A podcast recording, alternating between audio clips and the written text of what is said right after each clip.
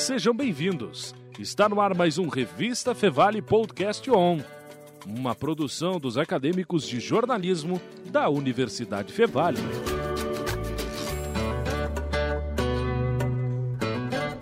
Olá, tudo bem? Bem-vindos então a mais um podcast show. Muito prazer, me chamo Vinícius Soares. E eu sou a Julia Klein. E o episódio de hoje é sobre o Dezembro Vermelho, a campanha nacional de prevenção ao HIV e AIDS. HIV é a sigla em inglês do vírus da imunodeficiência humana, causador da AIDS e ataca o sistema imunológico das pessoas. E para falar então sobre o tema, hoje estão aqui no estúdio presencialmente conosco a professora de medicina aqui da Universidade Fevale, doutora Fábia Cortelete. Fábia, tudo bem? Doutora, bem-vinda. Obrigada. E também está conosco a coordenadora do SAI, aqui de Novo Hamburgo, Ivone Marlow. Tudo bem, Ivone? Bem-vinda. Tudo bem, obrigada. Então, para nós iniciar, entender um pouquinho o comportamento né, do vírus HIV. Professora, uh, como pode ocorrer o contágio e como ele se manifesta? Ele, quanto tempo ele demora? Quais são os sintomas? Então, uh, a transmissão do vírus HIV, ele se dá através de material biológico, né? Principalmente através do sangue, através do sêmen, secreção vaginal. E outra forma de transmissão também é a transmissão vertical, que a gente diz quando a mãe uh, grávida, né, que tem HIV, pode ac acabar transmitindo para o seu bebê, se ela não fizer o tratamento, né? É, a evolução uh, do, do, da doença, né, da infecção pelo vírus, é, ela pode ser silenciosa durante muito tempo. Né? Essa é uma das principais preocupações, porque uh, mesmo a pessoa não tendo sintoma nenhum, ela pode acabar transmitindo para outras pessoas. Né? Então, mesmo não tendo AIDS, né, não estando doente, mesmo assim, mesmo sem nenhum sintoma, ainda assim essa pessoa é capaz de transmitir para outras pessoas caso ela tenha relação sem preservativo, por exemplo. Né? E esse período ele é muito relativo. Esse período ele pode, uh, né, tanto ser de dois, três anos, mas pode ser de até mais de dez anos, uh, uh, até que a pessoa comece realmente a ficar doente, né? Esse, esse período, então, ele vai depender tanto do sistema imunológico da pessoa, como também do comportamento desse vírus com o qual essa pessoa foi infectada. Uhum. E eu queria aproveitar o gancho que você comentou da mãe para o bebê, né? Uhum. Se a pessoa está fazendo o tratamento adequado, há uma possibilidade do bebê não ser contaminado? Sim. Na verdade, o que, que acontece? É, se a mãe não fizer nada, absolutamente nada, de tratamento, ainda assim não é uma certeza de que o bebê vá ter o HIV tá? Mesmo se ela não fizer nada, o risco do bebê nascer com HIV fica em torno de 30%. Ela fazendo o tratamento adequado, né? O ideal até é ela saber a sua sorologia antes de engravidar. Então, é, esse é um dos motivos que a gente sempre né, incentiva a, a testagem. Uh, ela iniciando o tratamento Uh, logo no início da gestação, fazendo a medicação durante o parto, caso seja a indicação, e o bebê também usando o xaropinho de AZT, que, que é o indicado, né, logo que o bebê nasce, uh, o AZT ou algumas outras medicações, isso vai depender também de como essa mãe está, uh, fica, o risco é praticamente zero desse bebê ter o, ter o vírus.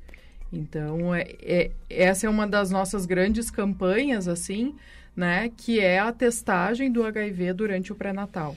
É uma forma muito eficiente da gente é, fazer o diagnóstico dessa, dessa mulher, dessa mãe, e principalmente evitar que uma criança nasça com né, uma doença que atualmente não tem cura. Entendi. E, Ivone, hoje, como está o tratamento das pessoas que vivem com HIV aqui no município de Novo Hamburgo. Porque até tu comentou, né, professora, a, a AIDS ela vai se agravar a partir do HIV, não é? Então a pessoa com o tratamento, ela consegue deixar esse vírus resguardado, digamos assim, não é, professora? Ele fica como se fosse disfarçado, né? Mas fica dentro do corpo. Fica ainda. silencioso, digamos assim, né? É, ele não, ele vai, ele não vai se manifestar Uh, mas isso tudo vai depender, claro, do tratamento, de como a pessoa uh, vai encarar essa infecção na vida dela. Na vida dela. E aí, Ivone, como é como está o tratamento dessas pessoas que vivem com o, o vírus aqui no município? Como é o, o acompanhamento do SAI com essas pessoas? Bem, uh, o tratamento ele é gratuito, né? a medicação está disponível no SAI. Uhum gratuitamente. O acompanhamento após o diagnóstico uh, desses pacientes se dá todo uh, no SAI e também na rede, uh, através de uma equipe multidisciplinar de infectos, clínicos, pediatras, enfermeiros, psicólogos, né, farmacêuticos. para todo, para que o diagnóstico aconteça, o tratamento e o acompanhamento desses pacientes dentro do nosso município. Vocês atuam desde o diagnóstico? Então... Sim, o SAI ele é o serviço hoje uh, referenciado para as questões do diagnóstico, do tratamento e do acompanhamento. Uh, a rede uh, de atenção primária, ela também está capacitada e apta para uh, a testagem dos pacientes para que o, o, diagnóstico aconteça, mas o SAI ainda é a referência uhum. uh, para suporte de toda a rede de saúde do município para as questões do diagnóstico, tratamento e acompanhamento do, dos pacientes HIV. Legal. Professora, é, vou fazer um mito e verdade aqui. Muitas uhum. pessoas falam que o HIV é uma doença dos homossexuais. É mito ou é verdade? Então, é um pouco mito e um pouco verdade, né? Uh, a gente sabe que sim, a população homossexual masculina, principalmente, é uma população uh, que, que tem um risco muito aumentado, né? É uma população, sim, que a gente precisa olhar com, com uma atenção maior pelo, pelo risco de transmissão, né? Pelo risco maior de transmissão. Uh, mas ela não é exclusiva, com certeza ela não é exclusiva só dos homossexuais, né? A gente tem, inclusive aqui no Sul, né? Aqui no Rio Grande do Sul, em particular, a gente tem um subtipo do vírus, que é o subtipo C do HIV, uh, ah, que está muito relacionado uh, à transmissão heterossexual também, né? Inclusive de transmissão da mulher para o homem também, que não sei até se estava aí uh, dentre os mitos e verdades, uh, mas é uma verdade, sim, né? A mulher também pode transmitir para o homem, né? Isso também é uma, uma lenda criada de que a mulher não transmite, né? Ou, ou melhor dizendo, que o homem uh, não se infectaria com uma mulher, e isso não é verdade. Acho que isso é, é, bem importante. Infelizmente, nos últimos anos, a gente voltou a ver um aumento do número de casos entre a população jovem uh, masculina, uh, homem que faz sexo com homens, né? Principalmente jovens, né? Bem jovens, sim, né, Ivone? Sim. Aí, antes dos 20 anos, com, já com diagnóstico de, de HIV positivo. E o sexo oral transmite HIV? Um, é, é, assim, é, não, uh, desde que tenha mucosas íntegras, né? De que não tenha uma lesão exposta, né? Uma lesão uh, grande que possa ter contato uh, com sangue, com sêmen. O que a gente tem que ter claro é, são os materiais biológicos que transmitem o HIV, né? Que é o sêmen, é o sangue. Então, uh, se tiver pele íntegra, né? Se a mucosa da boca está íntegra, não vai ter risco, né? Mas também aí vai depender de, de qual dos parceiros que é o positivo, né? De quem é o quem está fazendo e quem está recebendo o sexo oral. E aí eu pergunto também para Ivone que está lá na linha de frente do atendimento com o SAI e aí em seguida a professora pode dar a resposta científica que a gente quer também, que é sobre expectativa de vida. Não é porque se tinha aquela coisa, aquele mito que a pessoa com HIV estava condenada. Hoje, se tem uma expectativa de vida, as pessoas que estão lá com o tratamento são de várias idades? Como é que funciona? Com certeza. Uh, inclusive, a Fábia pode uh, depois explicar melhor que eu. Uh, pessoas em tratamento, né? Uhum. São pessoas com vida tranquila, normal, normal né? Então, a pessoa tendo o diagnóstico, né, sabendo uh, da sua, uh, do seu estado sorológico, da sua situação e tratando, é vida normal. Vida normal, vida que segue. Vida que segue. e isso porque o tratamento, o vírus, ele, como a gente comentou antes, ele vai ficar adormecido, então a pessoa, até mesmo idosa, que talvez tenha uma saúde fragilizada, ela vai conseguir ter uma vida tranquila com o vírus e fazendo o tratamento correto. Com é? certeza. É? Uh, e, e, esse é um dos motivos que a gente é, bate muito na questão do diagnóstico precoce né? Porque isso tudo vai estar tá relacionado, essa expectativa de vida, ela vai estar tá diretamente uh, relacionada ao momento em que essa pessoa teve o diagnóstico de HIV positivo, né? Se ela já tiver o diagnóstico uh, com doença avançada, né? que infelizmente a gente ainda vê pacientes que, que só vão ter diagnóstico depois que internarem no hospital, às vezes já com um quadro de meningite, um quadro pulmonar já, uh, indicando uma doença oportunista, indicando um, um quadro já de imunossupressão. Esse paciente é um paciente mais crítico que talvez uh, tenha uma expectativa de vida mais reduzida. Ao contrário daquela pessoa que vai se descobrir HIV numa testagem né, uh, de rotina, digamos assim, né, sem nenhum sintoma, descobre que está uh, né, com HIV e vai iniciar o seu tratamento. Para essa pessoa, a gente diz que a expectativa dela, a expectativa de vida dela é igual a de uma outra pessoa com a mesma idade dela, com as mesmas comorbidades. Né? Uh, às vezes eu, eu falo até com os meus pacientes e eles trazem isso né, uh, muito presente, assim, que o diagnóstico do HIV, na verdade, fez ele, fez essa pessoa uh, enxergar a vida de uma outra forma. Então, uhum. passou a se cuidar mais, passou a fazer atividade física, passou a cuidar da dieta, né? Uh, começou a enxergar a vida de uma outra forma, né? Começou a se cuidar muito mais, diferente de, uh, se não tivesse tido esse uhum. diagnóstico, né? Então, obrigatoriamente, como a Ivone colocou, né, os pacientes uh, vão ter acompanhamento, né? Eles vão usar a medicação e quase que obrigatoriamente, né, Ivone, a gente briga com eles para que Sim. eles retornem pelo menos duas vezes por ano, hum. né? Então eles vão fazer exames uh, a cada seis meses, vão consultar a cada seis meses para ter certeza que está tudo certinho, que não tem alguma outra é, complicação, alguma outra situação que possa possa estar tá comprometendo. A gente tem aqui uma pergunta do nosso técnico Carlão. É, o HIV, a AIDS, né, teve a explosão na década de 70, ali 80. Então, a geração, as gerações mais novas, nós e para baixo, assim, uh, não tem essa preocupação porque não viram a explosão, tudo o que aconteceu, né? Pode ser isso um fator do, de tantas, tantos adolescentes, né, ter contraído AIDS agora? Com certeza. É, a gente acredita nisso, né?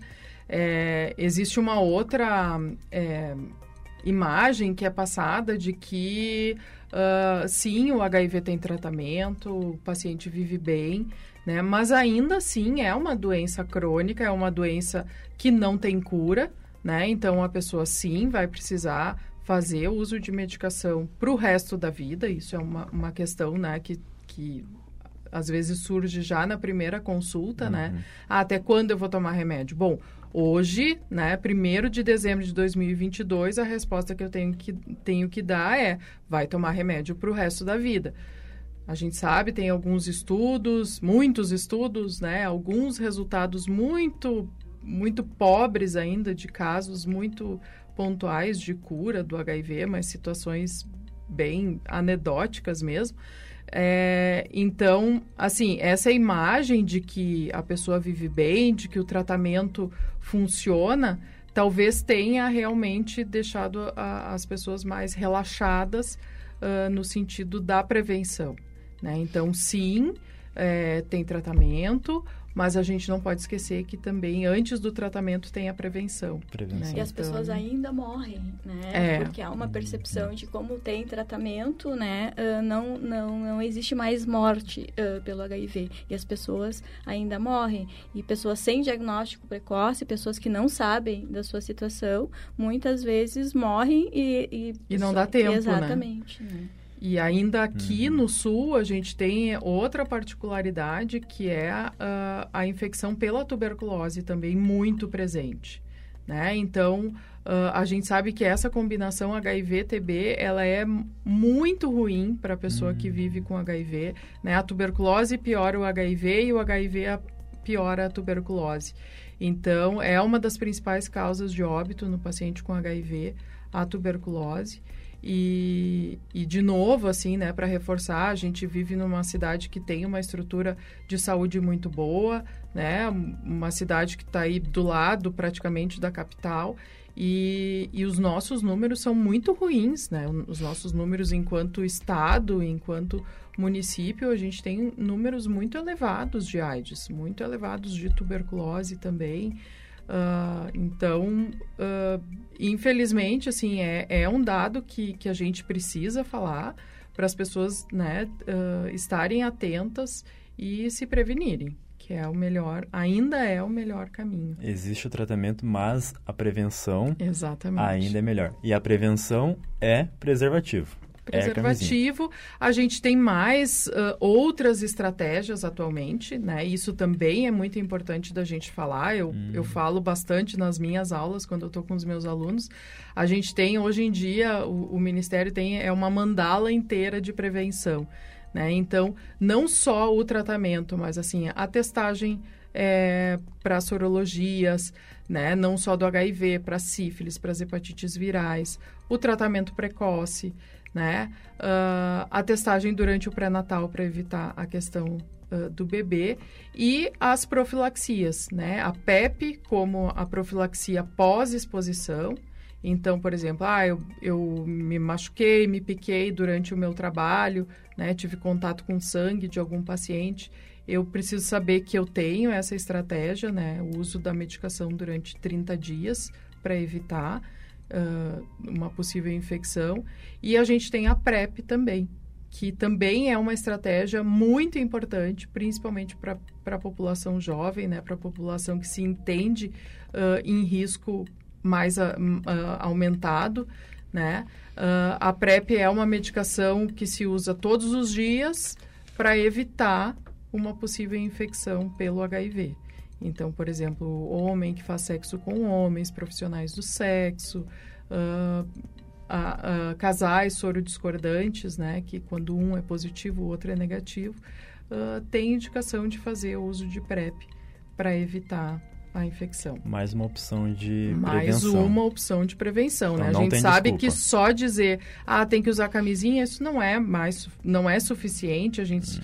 já viu, né, com o passar de, das décadas aí, que isso não, não funcionou, funciona um pouco, mas não é suficiente, então Muito todas bem. as estratégias. E Ivone, já para a gente ir finalizando esse episódio de hoje, as pessoas que a gente conseguiu conscientizar a partir desse episódio de hoje de alguma forma, onde elas podem fazer os testes aqui em Novo Hamburgo, não sei se tu tens um endereço que as pessoas podem fazer. Sim, o teste rápido hoje ele está disponibilizado em todas as unidades uh, da atenção primária da rede.